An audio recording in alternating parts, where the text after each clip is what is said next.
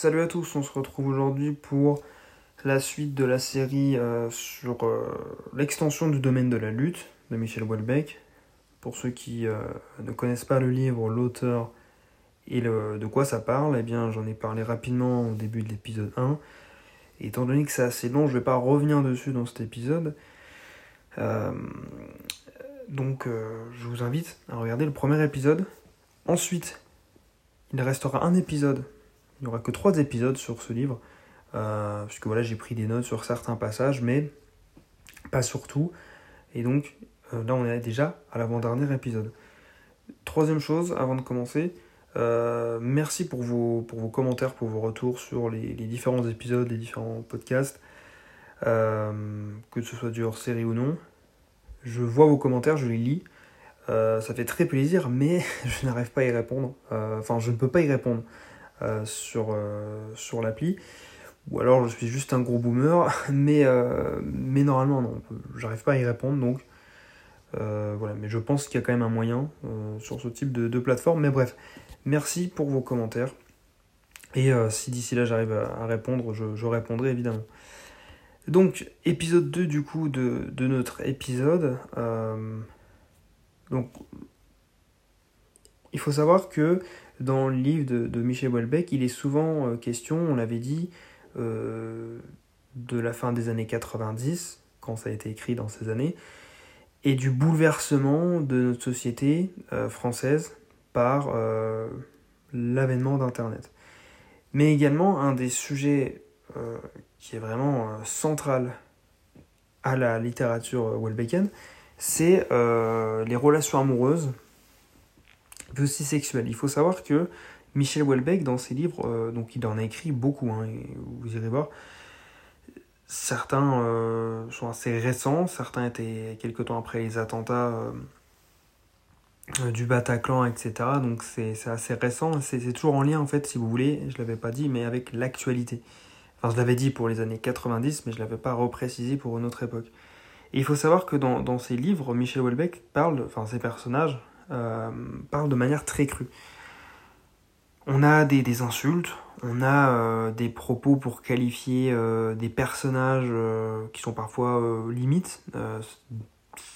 c'est l'une des raisons de, pourquoi Michel Houellebecq est décrié par, par la critique. on a des insultes, donc que ce soit tout le monde prend, hein, les hommes, les femmes, etc.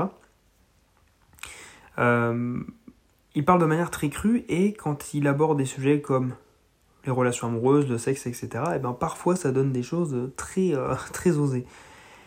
Et donc tout ça pour dire que euh, Michel Houellebecq a une vision en général assez négative de, notre société, de la vie, c'est assez pessimiste, euh, même si en soi il ne fait que dresser le portrait de, notre société.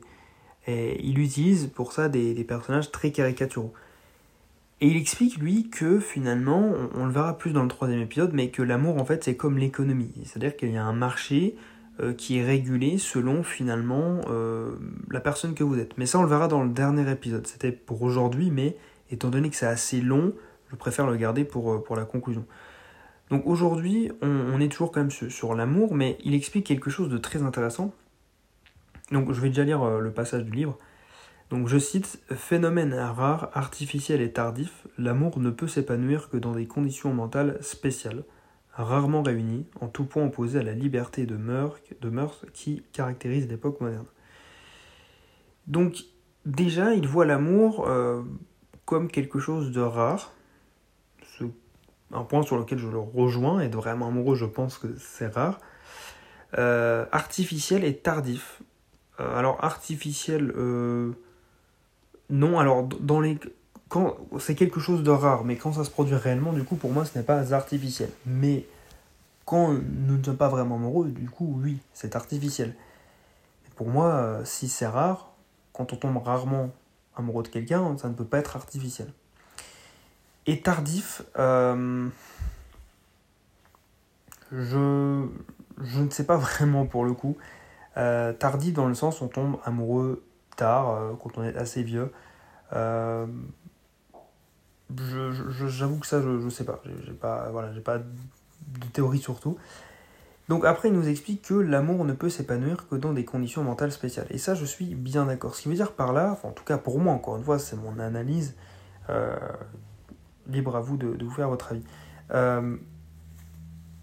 Il faut être dans des conditions mentales spéciales. C'est-à-dire que pour tomber amoureux, il faut, je pense, déjà... Euh, J'essaie de trouver une manière de le dire. Il faut déjà être euh, bien dans sa peau. Alors, je vais détailler, hein, je ne vais pas rester sur cette phrase très vague et euh, qui, qui, qui, est insipide.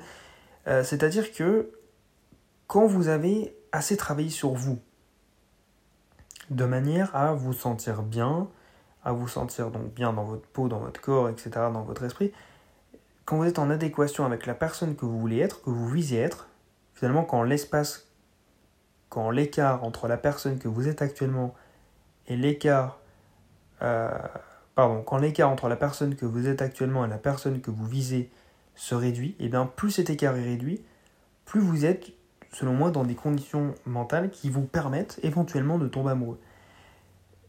Et plus cet écart entre la personne que vous êtes et la personne que vous voulez devenir est grand, eh bien moins vous avez de chance d'être amoureux, de tomber amoureux de quelqu'un. Parce que vous avez tellement de choses sur lesquelles travailler, tellement de choses sur lesquelles vous devez vous perfectionner, euh, qui vous hantent et qui, qui vous hantent entre guillemets, et qui font en sorte que finalement vous n'êtes pas capable de, de libérer votre esprit et de vous sentir plus libre et capable de, de, de viser vers l'amélioration d'une de, autre personne, de la personne que vous tombez amoureuse, et eh ben vous ne pouvez pas faire ça parce que vous n'avez même pas vous encore atteint euh, ou en tout cas vous ne vous êtes pas assez rapproché de votre idéal. Donc pour moi c'est ça les conditions mentales spéciales. Donc ça c'était le premier point. J'espère avoir été clair. C'est assez difficile de mettre des mots euh, sur, euh, sur, sur des principes aussi compliqués, surtout euh, en one shot comme ça, sans, sans, préparer, parce que j'aime garder quand même le, voilà, le, naturel de, de, ce podcast. Et puis euh, parfois, en fait, on, la littérature, c'est ça, on comprend, mais on n'arrive pas forcément à l'expliquer. C'est ça aussi qui rend beau. C'est comme un poème. Euh, je fais une parenthèse, hein, je suis en train de digresser, mais c'est n'importe quoi. C'est comme un poème, on, veut tout le temps, des fois, l'analyser, que ce soit à l'université ou autre. Mais à force de trop analyser des œuvres, et eh ben, en fait, on les dénature. Voilà. On en parlera peut-être dans, un autre podcast, mais bref. Euh, et pour conclure, du coup, sur un, dernier passage en lien toujours avec euh, l'amour, euh, il explique, je cite, En réalité, les expériences sexuelles successives accumulées au cours de l'adolescence minent et détruisent rapidement toute possibilité de projection d'ordre sentimental et romanesque. Progressivement, et en fait assez vite, on devient aussi capable d'amour qu'un vieux torchon.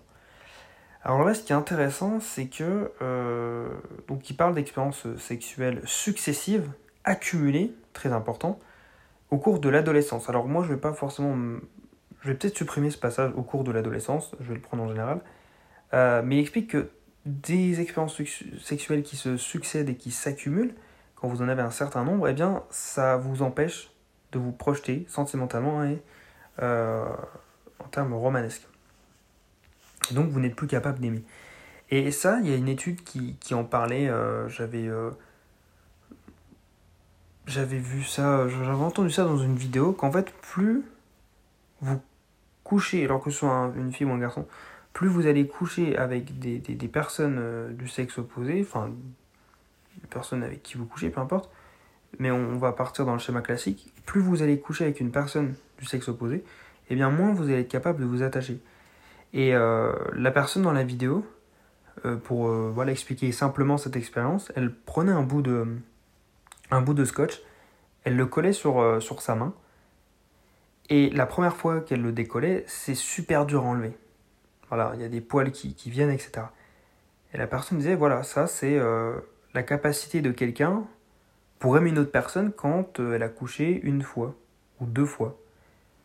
Et 3, 4 fois, 5 fois, au bout de 5 expériences sexuelles, euh, bah, on a retiré 5 fois le scotch, on l'a remis 5 fois, c'est beaucoup plus facile de l'enlever maintenant. Et c'était un bon moyen d'illustrer, d'ailleurs je l'ai retenu la preuve, et, euh, donc une, une, étude montre que plus vous allez avoir de partenaires sexuels, d'autant plus quand c'est des, des relations sans lendemain, et eh bien plus vous allez avoir des, ces relations-là, et eh bien moins vous allez être capable de vous, de vous attacher à quelqu'un. Parce que au départ, euh, l'acte sexuel, c'est quelque chose de, de, de, de, concret, c'est quelque chose qui, qui, a une valeur profonde. Et à notre époque, moins. Euh, voilà, on peut maintenant, via les réseaux sociaux, les applis de rencontres, les différents moyens, on peut accéder plus facilement en théorie à la sexualité et donc on peut multiplier les partenaires de vie. Maintenant, euh, c'est différent d'il y a un siècle, par exemple. Les gens sont beaucoup moins euh, pudiques, c'est pas vraiment le terme, les gens sont beaucoup moins en tout cas, euh, sont beaucoup plus ouverts aux, aux différentes expériences. Et, donc on se retrouve finalement à avoir euh, banalisé l'acte sexuel. Mais si, quand, si vraiment on prend du recul et qu'on revient en arrière, l'acte sexuel c'est quelque chose qui, est vraiment... On, s'ouvre à l'autre, on fait découvrir son corps à l'autre et c'est quelque chose de vraiment très... Euh, très significatif finalement. Et donc c'est ça que, nous dit l'auteur. Et c'est ça que nous dit euh, l'étude que, je, dont je parlais. Voilà, je, vais m'arrêter là puisque ça fait déjà euh, quasiment 12 minutes que, je parle. Donc je vais vous, laisser penser à tout ça, revenir sur tout ça. Euh, moi je vous dis à demain pour la suite du podcast et je vous souhaite une bonne soirée et je vous dis salut